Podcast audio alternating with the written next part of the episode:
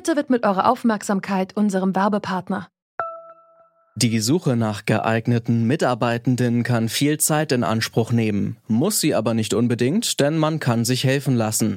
Zum Beispiel mit den Premium-Stellenanzeigen von Indeed, denn damit wird eure Stellenanzeige in der Suche sichtbarer und Bewerberinnen und Bewerber werden schneller auf euch aufmerksam. Indeed schenkt euch jetzt 75 Euro Startguthaben für eure Premium-Stellenanzeigen.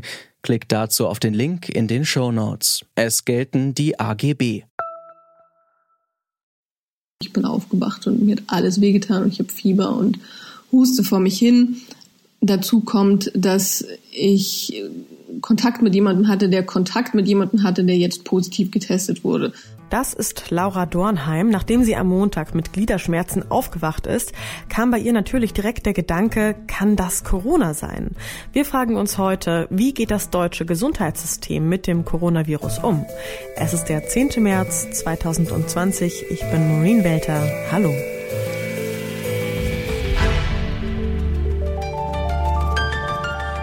Zurück zum Thema.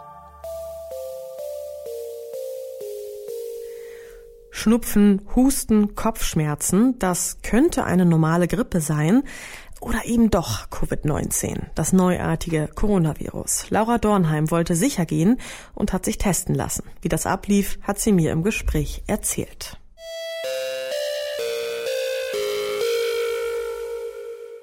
Hallo, Frau Dornheim. Hallo. Fangen wir von vorne an. Sie hatten Erkältungssymptome und äh, was ist dann passiert?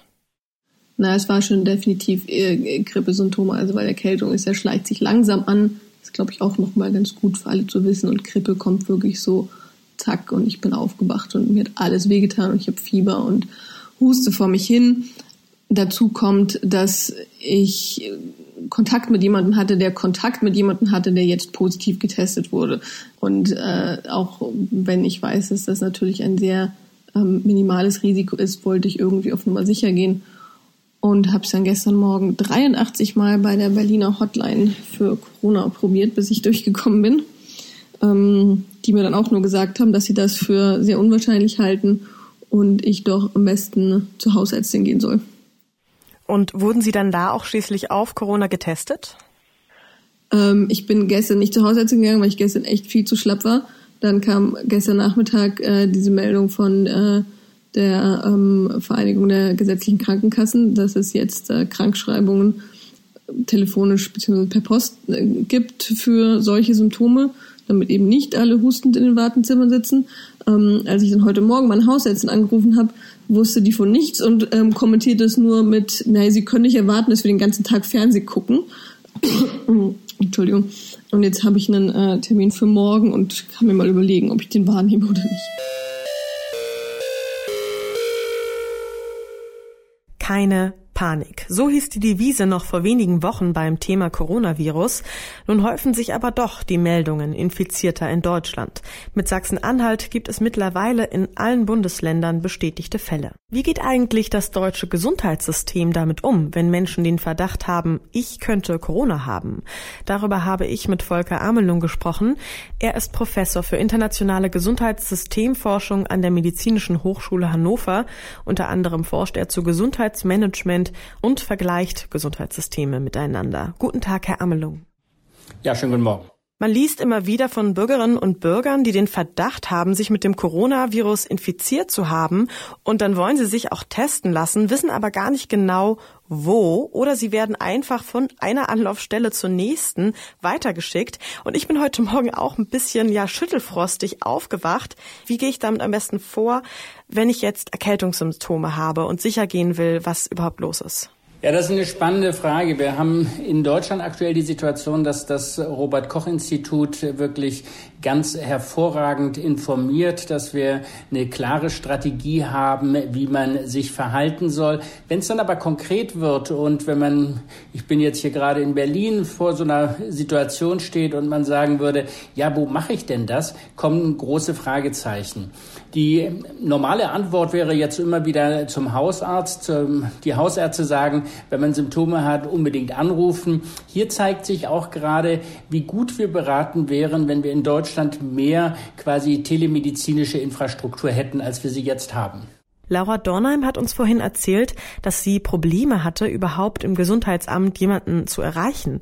Hat Deutschland ein Problem mit der Organisation seines Gesundheitssystems?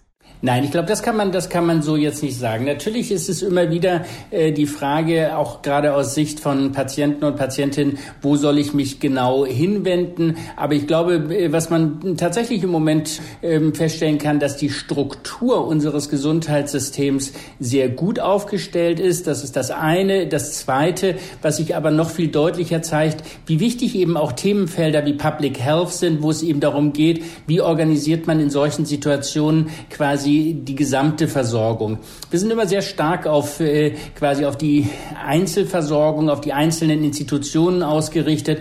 Public Health im Sinne von öffentlicher Gesundheitsversorgung geht da natürlich quasi eine Stufe weiter und es zeigt sich, dass eben Institutionen wie das Robert Koch Institut in Deutschland, aber gleichermaßen bräuchte es sowas auch auf europäischer Ebene, wie wichtig im Prinzip solche grundlegenden Strukturen sind und der Wert dieser Strukturen zeigt sich eben gerade in den Situationen jetzt.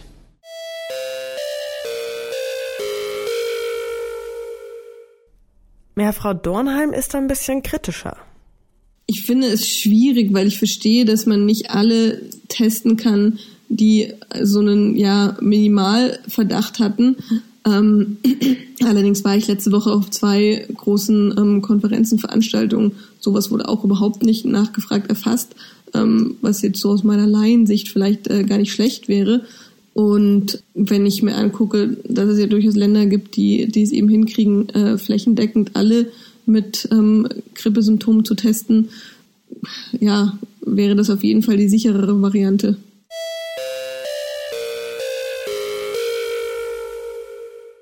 Aber auch in Deutschland gibt es Pläne, die Gesundheitsversorgung zu verbessern. Das Robert Koch Institut hat nun alle Kommunen, Kliniken sowie Ärztinnen dazu aufgefordert, ihre Krisenpläne zu aktivieren. Ich habe Volker Amelung gefragt, was in diesen Krisenplänen genau drinsteckt.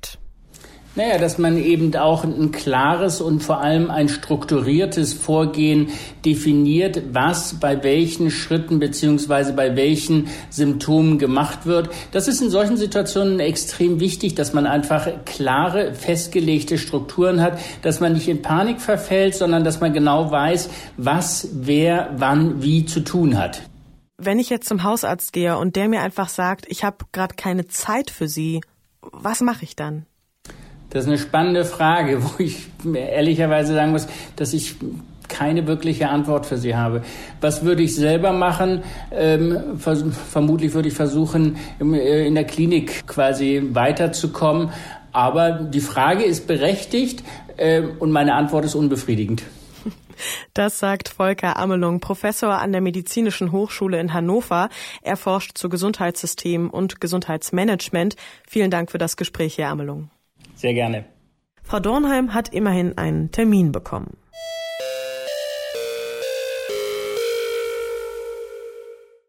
Haben Sie denn auch positive Erfahrungen gemacht jetzt mit Ihrer Krankheit, ähm, mit Institutionen oder Ärztinnen und Ärzten?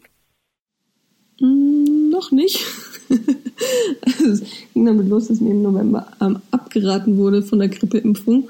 Und nee, bisher ist es so, meine, meine besten äh, äh, medizinische Informationen habe ich bisher über Twitter bekommen. Ich bin jetzt auch, also ja, es ist schon heftiger als eine Erkältung, aber ich bin sehr zuversichtlich, dass ich das überleben werde. Aber ähm, wenn es eben gerade überall darum geht, ähm, mögliche Ausbreitungen zu, zu verlangsamen, habe ich gerade nicht das Gefühl, dass das Bestmögliche getan wird wie schwierig es für potenziell Erkrankte im Moment ist, Beratung zu erhalten und an Informationen zu kommen. Darüber habe ich mit Laura Dornheim gesprochen. Vielen Dank für das Gespräch und natürlich gute Besserung, Frau Dornheim. Dankeschön. Wer vermutet, das Coronavirus zu haben, hat es in Deutschland momentan nicht so leicht. Das hat auch Laura Dornheim festgestellt.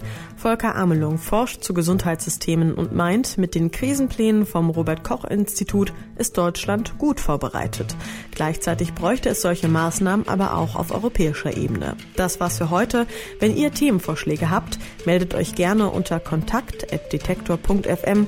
Ich bin Maureen Welter und sag Tschüss.